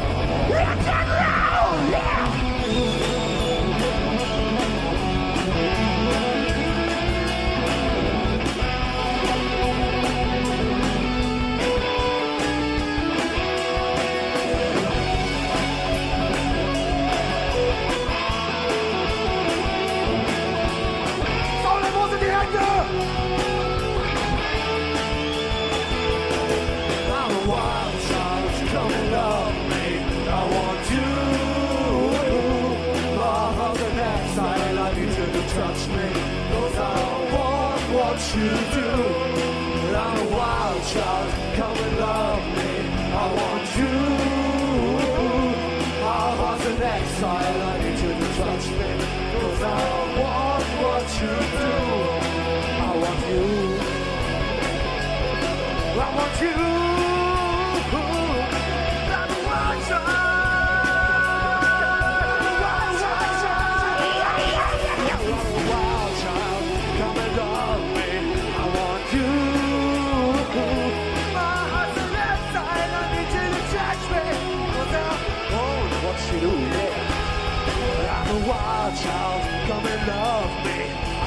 You. My heart's an exile. I need you to touch me. 'Cause I want what you do. Okay, das war jetzt irgendwas von Fast Das war irgendwas von Fast and Loud und äh, ich habe gesungen. es war Hunter Master. Äh, ich hoffe, es war Hunter Master. Ich, ich werde ihn, ich werde, ich muss den suchen. Ich finde den. Äh, ich habe gesungen und so klang das dann tatsächlich. Und es ist nicht so scheiße, wie man meinen mag, aber das müsst ihr da draußen beurteilen. Wir haben auch. Äh. Mein, mein, mein Stage-Move war ja tatsächlich, dass ich ein 3 Liter Cognac-Glas hatte, welches ich am Anfang des Gigs mit Jägermeister voll gemacht habe und welches am Ende des Gigs leer war. Respekt. Wir haben 28 Minuten gespielt. Respekt. Tom. Ey, ich war danach einfach wasted. Ich sag, wie es ist. Das glaube ich dir. Ja, ja, ja, vom, wir waren einfach die unangenehmsten Teilnehmer dieses Contests, weil wir haben natürlich logischerweise auch unsere Metal Buddies dahin zitiert, die sonst nie auf solche Veranstaltungen gehen würden. Äh, Fun Fact zu dieser Veranstaltung, auf der hab, hat auch Dissolving gespielt, nachdem ich ausgestiegen bin. Aber du, ihr seid ja nicht im Bösen. Nein, null, wir haben uns geliebt, aber nach dem Abend dachten die auch schon so, Okay. okay, du bist weird, was stimmt mit dir nicht? Verste kann ich verstehen, wenn du irgendwie von, von Opeth dann zu Aber das, da- sowas das gehst. dachte jeder von uns. Also an dem Abend waren wir nicht, waren wir komplett in Character. Wir haben unsere Rolle durchgezogen. Wir waren einfach die Kernassis. Wir haben dann auch so einen Kasten genommen und haben dann gesagt, so hier, verteilen wir für alle und schmeißen den Kasten in den, ins Publikum und dann so, das sind Luftgitarren. Der Kasten war leer. Auf dem Niveau haben wir uns, auf später. dem Niveau haben wir uns bewegt. Es war, Ja, ja. wir werden demnächst, also Uwe und ich werden das demnächst nochmal die Songs, die wir geschrieben haben, nochmal neu aufnehmen, aber in gut und wollen die mal schön aus, durchproduzieren. Wir haben auch schon Cover-Artwork und Logo und so weiter. Mal gucken, was daraus in Oh, Zukunft wird. geil. Wir wollen das einfach nochmal machen. geil, geil. Und uns denken so, das hat so viel Spaß klar. gemacht, aber diesmal nehmen wir es bitte ein bisschen ernster. Okay, na, das, das, das ist auf jeden Fall geil. Ich denke mal, we weißt du, für mich hat der, Uwe, der Name Uwe mittlerweile diese, bloß noch die, der, der Vater von Dra- Drangsal. Ja. Aber nur, immer, immer, wenn ich Uwe höre, immer so, denke ich an den Vater von Drangsal. Ja. Oh Gott, wie oft wir jetzt Drangsal mittlerweile erwähnt haben in, in einem Podcast. Ja, ist halt auch ein, ein guter Typ, gute Musik, die er macht. Richtig. Und äh, ja, dann wart ihr Fast and Loud. Ja. Und wie lange ging das Ganze? Äh, das ging ein, wir waren One-Gig-Wonder. Okay, okay. Also- habe ich mir eigentlich schon fast gedacht. Kurz darauf so. bin ich aus der Band ausgestiegen. Weil ich auch Mhm. auf persönlicher Basis, ich hatte dann eine Beziehung damals, das war ganz weird. Ich habe mich super irgendwie mit dieser mit diesem Mädel Mädchen damals eingelassen und habe auch dadurch meinen Freundeskreis zerstört, auch unter anderem mit eben Uwe, deswegen bin ich auch aus Fast and Laut und so weiter raus. Ich habe mit den Leuten nichts mehr zu tun gehabt, weil ich ein Trottel war, weil meine damalige Freundin eben auch kein besonders guter Mensch war und das habe ich aber nicht gesehen und deswegen einfach meinen Freundeskreis abgeschossen und lieber mit diesem mit dieser Person eine Beziehung geführt, obwohl das eigentlich sehr sehr toxisch war. Also, aber kann man ja jetzt sagen, es hat sich alles zum sehr, sehr Guten gewendet. Grüße gehen raus an Nathalie. Ja, absolut. Verheiratet, glücklich. Nathalie, Na, Na, Na, Nathalie ist die tolle Frau von Nico. Und ihr seid jetzt seit zwei Jahren verheiratet? Seit, äh, in ja, einem Jahr? wir- seit zwei Jahren jetzt, also äh, 10. August zwei, Seit Jahre. zwei Jahren. Krass, krass, krass. Ja, also sollte Nee, alles äh, besser werden. Ja. Aber jetzt sind wir fast und laut. Und was kam, kam danach musikalisch? Du Ja. hast erst so angekündigt, da kommen ganz viele Sachen. Ja, also das war jetzt eine der vielen Sachen. Das Hauptding, Ah, was jetzt kommt, also das ist auch mein bisher erfolgreichster musikalischer Output, denn ich habe es ja schon angeteased, ich habe da dieses Schweden-Dev-Ding mit diesen komischen Allgäuer Typen am Mhm. Start gehabt, welches sich dann letzten Endes Shapeless und dann Beyond nannte. Beyond Ja. wurde dann ernster, dass eigentlich auch, dass auch der Songschreiber, also der Mit-Songschreiber und Frontmann beziehungsweise Gitarrist nach Mainz zog aus wegen seinem Studium, was zur Folge hatte, dass wir sehr viel mehr Mucke machen konnten. Und äh, der Bassist von Fast Note, der Matthias, der kam dann auch dazu. Und wir hatten dann anfangs keinen Schlagzeuger, den haben wir dann auch über diese ganzen Musikernetzwerke, die man halt regional alle so kennt, gefunden. Auch ein Matthias, guter Mensch, äh, habe ihn sehr gern, habe ihn ewig nicht gesprochen, aber der hat auch sehr viel dazu beigetragen zu meiner linkspolitischen Einstellung mittlerweile, weil der damals mir schon nahegelegt hat, dass die Linke tatsächlich, ähm, also dass eine linkspolitische Einstellung nicht dumm ist. Und, hat er nicht, und dass es nicht äh, von Vorteil ist, immer ein Edgelord zu sein, um und mit äh, rechten Trotteln zu klüngeln und so weiter. Hat er recht. Im Nachhinein hat mich der Mann sehr geprägt. Auf jeden Mann, Fall. Wir haben dann diese Band Beyond durchgezogen und haben auch schnell sehr gute Songs gehabt, die ich auch nach wie vor mag und die ich auch nach wie vor gerne spiele und auf die ich nach wie vor stolz bin. Wir haben unser erstes Demo eingeprügelt. Äh, wie hieß das noch? Re Relentless Abomination Vortex. Also ihr Mettler mit euren furchtbaren... Ja, das wird ey, doch das noch besser. schlimm. Das wird auch noch besser. Pass auf. Ähm, das Demo haben wir eingespielt und es hat, holy shit, es hat eingeschlagen im Underground, im Metal Underground. Dieses Demo-Tape ging vor ein paar Jahren für 600 Dollar auf eBay Filipino oder eBay Thailand raus. WTF. ja, das wird, es wird auch noch krasser, weil wir haben dann relativ schnell einen Plattenvertrag bekommen mit dem belgischen Label Die Test Records, die sehr bekannt dafür waren, junge Death Metal Bands groß werden zu lassen. Und du konntest, ich, ich hab's, wahrscheinlich habe ich gerade nicht mitbekommen, aber du hast da Gitarre gespielt bei der Äh, habe ich nicht erwähnt, ja, ich war der Gitarrist. Da, Okay. da habe ich wieder Gitarre gespielt. Ja. hatten dann einen, einen Plattendeal für, dass wir unser Demo mal gescheit aufnehmen und blau und blub. Und das Demo auch mal größer vervielfältigen. Es kam dann auf einer, glaube ich, 1400er Auflage raus, restlos ausverkauft innerhalb kurzer Zeit. Was super absurd ist, wenn ich so drüber nachdenke. Was so, fuck, 1400 Leute. Und dieses Tape, gerade in Polen, in der Tape-Trading-Szene in Polen, also der Typ, wir haben den mal getroffen, der dafür wohl verantwortlich war, der hat gemeint, der hat wahrscheinlich so plus minus 6000 Kopien davon angefertigt. Obwohl man sagen muss, ich bin ja hier auf Polen auch relativ nah. Die haben auch eine starke Szene. Wahnsinnig was das starke angeht. Szene. Also richtig, Man, richtig man, kann, man kann von der Band, die Band ist mittlerweile auch, glaube ich, außerhalb der Reichweite, aber Decapitated waren zu der Zeit ein absolutes Brett. Ja, ich meine, äh, man, man kann jetzt Nergal finden, wie man ihn finden möchte. Das ist ein richtiges Arschloch, aber Behemoth sind halt einfach riesig. Richtig. Oder- also hast du zwei Bands, die damals. Ja, Vader als, Für- als auch noch eine große Band in Polen. Ach, ist auch eine polnische, das wusste ich Ja. gar nicht. Das wusste ich jetzt nicht. Dann okay, dann Hate kommen auch aus Polen. Okay. Dann gab es noch im Underground, aus dem Underground-Bereich einige ähm, Bestial Raids, mit denen wir auch unseren allerersten Gig hatten, tatsächlich. Äh, Auch Menschen, mit denen ich nie was zu tun haben will, weil die ein paar Wochen nach dem Gig mit uns zusammen mit Hakenkreuzen aufgetreten sind. Willkommen in der. Extrem-Metal-Szene. Und aber Ja, das kann aber in Polen, das kann auch Lust, das, das will ich jetzt so ein bisschen nicht pauschalisieren, aber es kann in Polen schnell passieren. Unser Frontmann ist Pole und der hat das, der war zwar nicht äh, politisch rechts, aber der hat das auch alles lockere genommen, als es eigentlich sollte. Auf jeden Fall, ähm, besagter erster Gig, den wir hatten, da hatten wir gerade unser Demo draußen und wir haben, wurden dann eingeladen als Co-Headliner nach Frankreich, nach Marange Silvange äh, zu spielen. Und der erste Gig überhaupt Geil. in Frankreich drüben. Das war Das habe ich, unglaublich. das hab, hab ich nie geschafft, im Ausland zu spielen. Das habe ich noch nie geschafft. Es, wir, hat, wir hatten sehr viele Chancen, wir haben es ein paar Mal gemacht. Es war, oh, holy shit, es, ich will es nicht missen, diese Erfahrungen. Wir haben auf jeden Fall in Frankreich gespielt und die Leute haben uns, als wären wir Led Zeppelin gewesen. Die haben uns abgefeiert. Es war ein Traum. Es war so ein geiler Gig. Äh, ja, und ähm, kurz danach, nach diesem Gig, sind wir gen Osten gefahren, um unsere EP aufzunehmen. Die, ich habe deren Namen ehrlich gesagt vergessen. Wie hieß sie denn noch? Kann ich dir jetzt nicht sagen. Ich hab's vergessen. Die steht im Plattenregal. Ich Aber- weiß es nicht mehr. Gen Osten heißt, Äh, nach Neustadt an der Orla. Ja, okay, wir, haben auch einen Neustadt hier, aber es ist ein anderes. Nee, okay. Ja, ähm, weil dort auch immer jährlich ein Festival stattgefunden hat namens Raging Death Date. Auch ein Underground-Festival, was sehr viele coole Bands hervorgebracht hat und auch nach oben gepusht hat.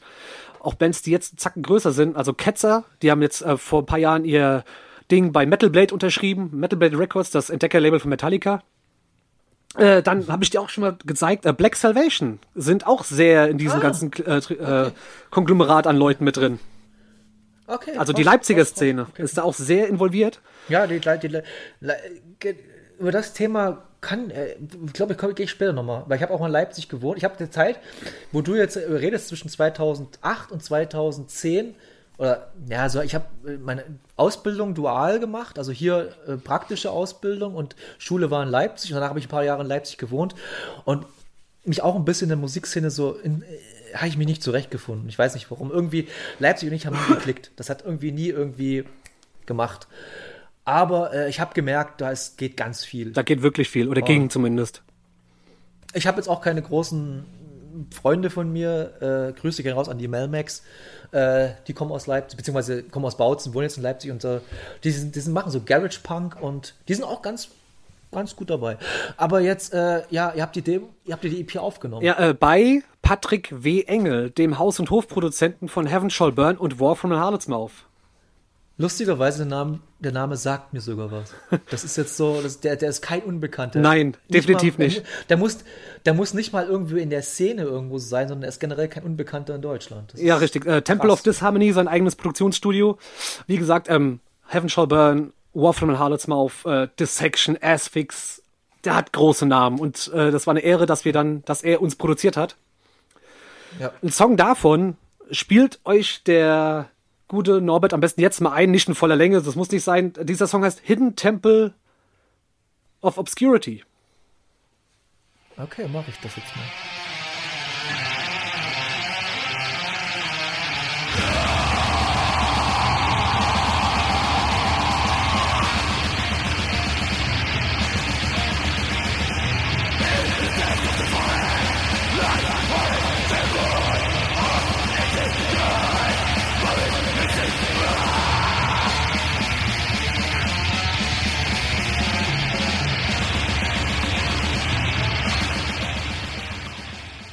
Okay, jetzt habt ihr, ich weiß es nicht genau, ob ich den ganzen reinbringen werde, aber auf jeden Fall habt ihr den Eindruck befunden, äh, Hidden of Obscurity, oder wie hieß es? Hidden, Tem of Hidden. Temple of Obscurity.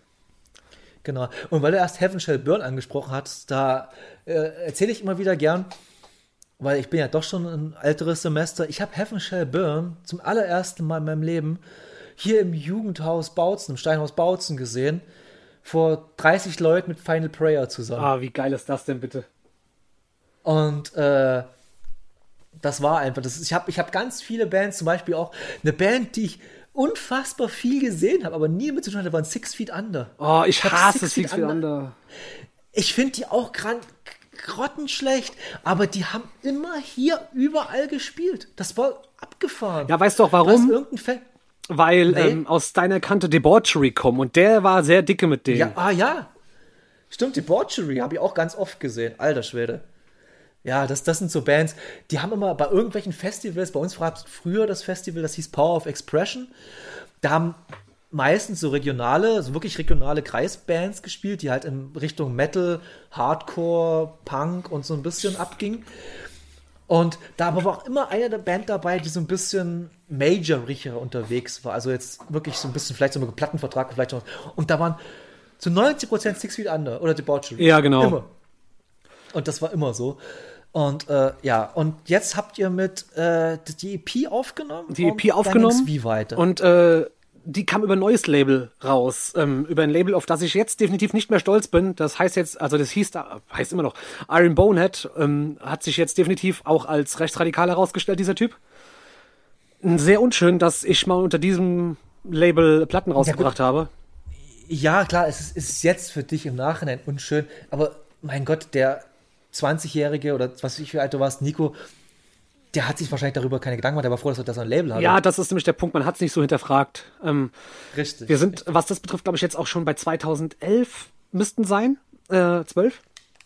Und es nahm echt Form an. Wir wurden groß im Verhältnis zur Musik und äh, waren im Begriff, unser Debütalbum zu schreiben. Und äh, durften auch schon seitdem wieder neue Gigs spielen. Darf, darf ich mal kurz eine Fra äh, Zwischenfrage stellen? Ja, klar. Und zwar, wenn, wenn, ich, halt- wenn ich halt so Label höre, wurde ihr dann auch finanziell unterstützt von dem Label? Ja, auf jeden Fall. Also die ganze gesamte Produktion aller Musik wurde unterstützt vom Label. Unser Merch-Produktion wurde bezahlt. Äh, Wir haben durch das Label halt erst auch Gigs bekommen, die wir so nie sonst bekommen hätten. Krass. Also es gab schon ordentlich Arbeit und äh, diese ganzen Produktionskosten wurden halt auch komplett bezahlt. Das wollte ich, wäre nämlich meine nächste Frage gewesen. Gibt es ja bei so Labels ist ja immer die Sache, klar, man kann ja Geld kriegen, aber so ein Label ist ja am Ende auch ein Unternehmen, was Geld verdienen muss. Und ja, ich kenne es von an- manchen anderen, ich kenne es von einem anderen Label aus, Münch, aus München, die machen einen auf so Indie und allem möglichen, ich will jetzt den Namen nicht nennen, ähm, aber sind im Prinzip Krisenarschlöcher Ja, weil die halt dann, weil die halt dann äh, sozusagen, ihr müsst jetzt halt das und das erfüllen, sonst fliegt ihr sofort raus und ihr müsst Repressalien bezahlen. ja, Das ist halt assi. ist es. Und Nee, also Ja, bei uns war es ganz fair geregelt. Also wir, wir Ja. schulden auch nichts mehr. Auf jeden Fall, wir haben dann unser Debütalbum geschrieben. Und äh, haben das auch wieder vom Patrick W. Engel produzieren lassen. Also aufgenommen haben wir es tatsächlich bei uns im Proberaum. In Mainz. Äh, auch gleichzeitig Proberaum von Nocturne Dukta unter anderem. okay, interessant. Und habt ihr das alleine oder habt ihr da einen Mixer oder Äh, wir, unser, in äh, Anführungszeichen, wir, unser technischer Leiter, unser Produzent in Anführungszeichen war, äh, Leute, die sich mit Underground Metal in Deutschland befassen, kennen ihn auf jeden Fall, den Daniel von Nocturnal. Der hat uns das Ding produziert. Die Band Nocturnal kenne ich auch. Also das, Ja, das der Gitarrist von denen hat uns da sehr begleitet. Der hat auch Gastparts auf dem Album drauf, tatsächlich. Ich weiß, ich weiß, Entschuldige, dass ich unterbreche, aber ich weiß nicht, ob das, das Festival Nookstock was sagt. Oh, mir, grob, da klingelt was, ja. Das ist halt bei uns auch in der Ecke und das ist halt wirklich so ein Festival für die Black Death Metal und sonstige Richtungen. Da spielen halt nur solche Bands. Wie, halt heißt in die es doch mal genau? Richtung. Nookstock. Mir sagt es auf jeden Fall was, ich kenne das. Also das musst du kennen, wenn du, wenn du irgend, du bist in der Szene, das musst du kennen, weil da wirklich, da haben Nocturnal gespielt, da haben, ich kenne die ganzen Bands jetzt nicht. Ich kann, ich suche mal kurz raus, dann lese ich mal Bands vor und du wirst wahrscheinlich sagen, ach, okay, okay. Ja, safe. Erzähl mal weiter. Und äh, das haben wir dann bei uns im Proberaum aufgenommen. Äh, wir hatten ein Budget von circa, glaube ich, 4000 Euro. Ja. Und weshalb das wir auch- viel, finde ich. Das ist schon äh, ordentlich viel. Also man hätte auch mehr mit dem Geld machen können letztendlich. Wir haben es wieder von äh, Patrick W. Engel äh, mixen und mastern lassen. In dem Fall war die Zusammenarbeit nicht ganz so entspannt, weil alles nicht so hundertprozentig funktioniert hat und er auch nicht vor Ort war, sondern das Ganze halt einfach, da hat die Spuren von uns bekommen. Und ah, es war alles nicht so geil. Es war auch bei mir eine richtig beschissene Phase, meine Endphase der Ausbildung als Schreiner Ah, die ich okay, ja. zwischenzeitlich angefangen habe.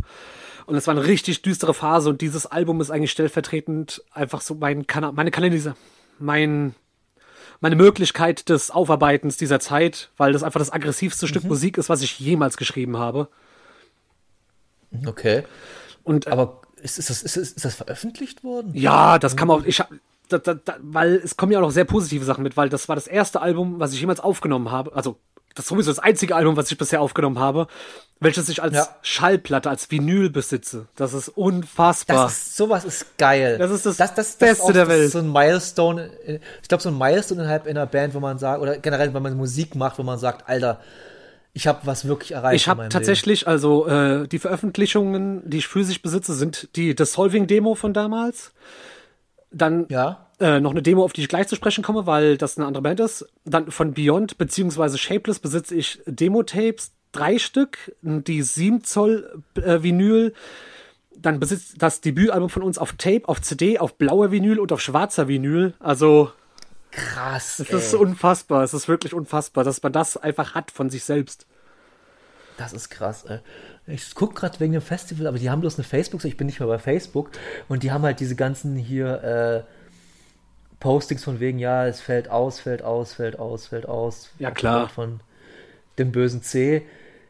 Aber ich weiß halt genau, dass halt da diese ganze Black Metal und Death Metal Szene und da haben auch, äh, wenn ich halt von, von Ernie manchmal so gucke und so, dann sehe ich halt, okay, die Band, die habe ich schon mal auf dem Flyer irgendwo gelesen. Deshalb, äh, warte mal, äh, wir haben jetzt vom 2019er, die Running Order, lese ich dir mal ganz kurz Ja, vor. bitte.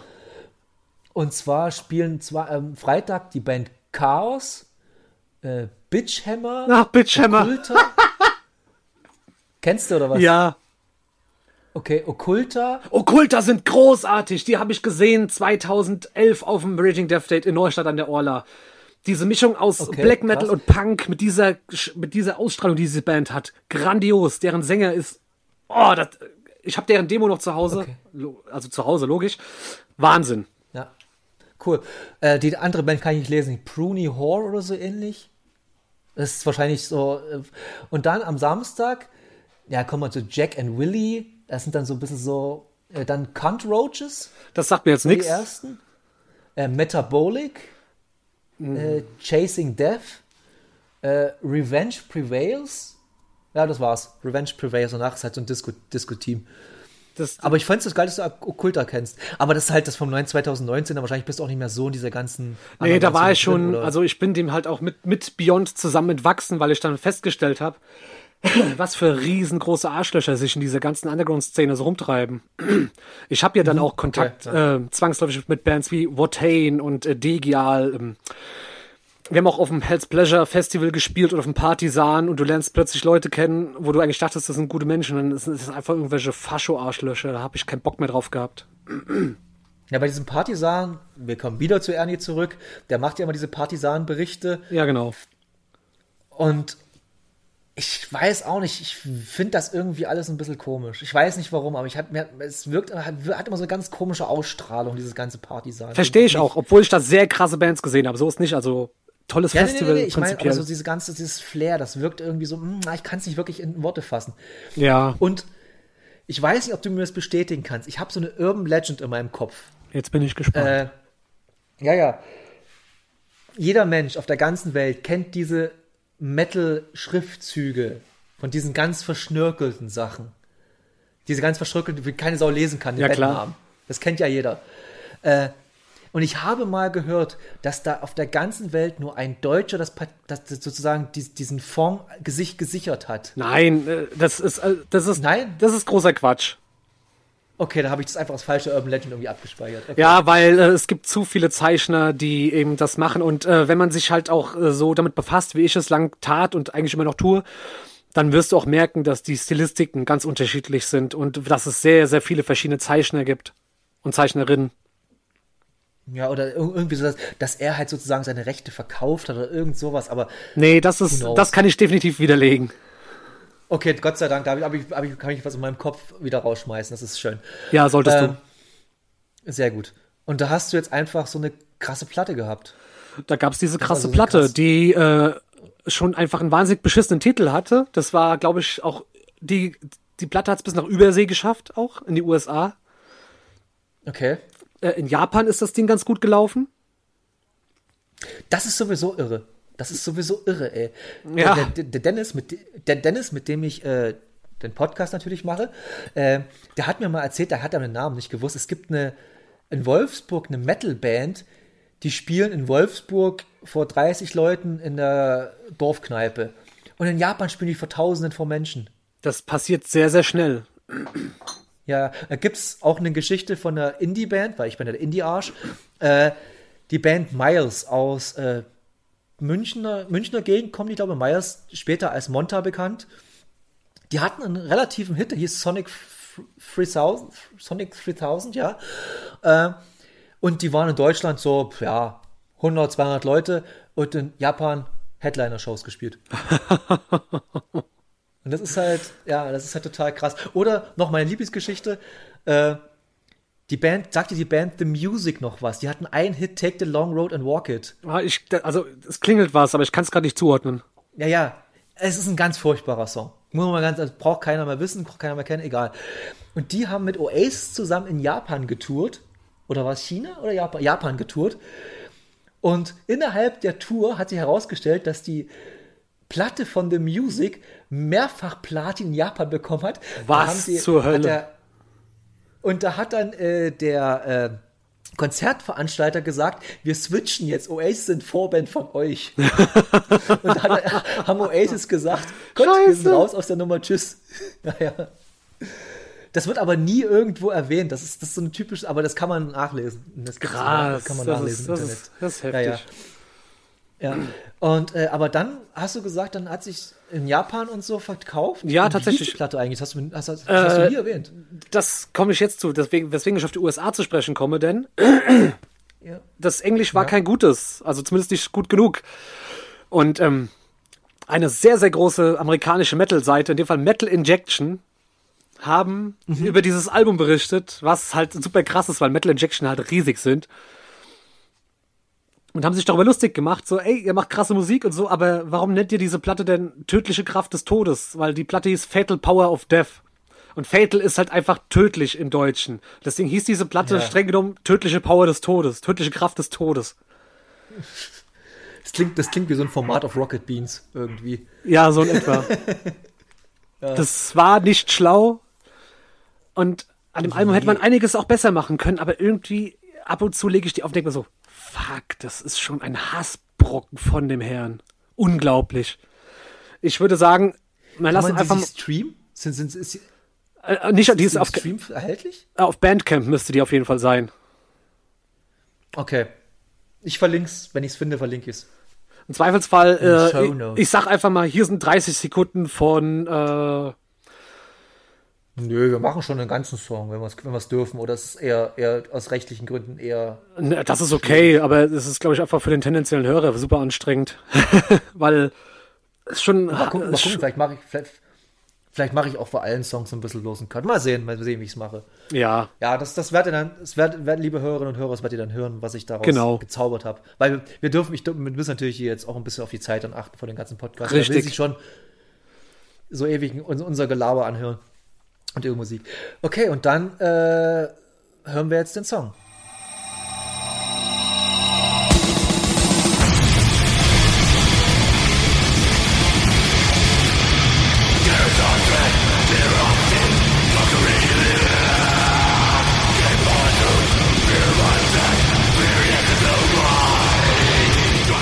Song gehört und äh, tödliches ja, Geknüppel. dann weiter?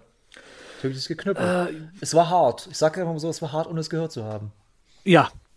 Und ähm, das hat ähm, im Endeffekt habe ich mich mit dem Frontmann dann wirklich richtig an den Kopf bekommen. Weil wir hatten, es ging dann auch so weit, wir hatten Anfragen von renommierten großen deutschen Festivals, die er in Eigenregie abgesagt hat, weil er sich dachte, das ist nicht unser Niveau. Wir, also er hätte sich am liebsten jeden Fan selbst ausgesucht. Also äh, mal, mal Real Talk hättet ihr Wacken gespielt. Ja, ja. Und äh, das ist halt, das hat er halt eigenständig abgesagt, weil er dachte, das ist halt einfach, also für den ungeübten Menschen, das ist halt nicht true genug für die Leute, die damit sonst nichts zu tun haben. Und das ist wieder so dieses Klischeegelaber. Und wir hätten aus dem Ding mehr machen können. Vor allem jetzt mit den Ansichten, die ich erlangt habe durch Leute wie Finn McKenty. Weil wir tatsächlich was zu bieten hatten. Und das war interessant und das war irgendwie geil. Und wir haben viele Gigs gespielt und sehr viele geile Konzerte, auch in Belgien, Brüssel. Wahnsinnsshow, das war super gut.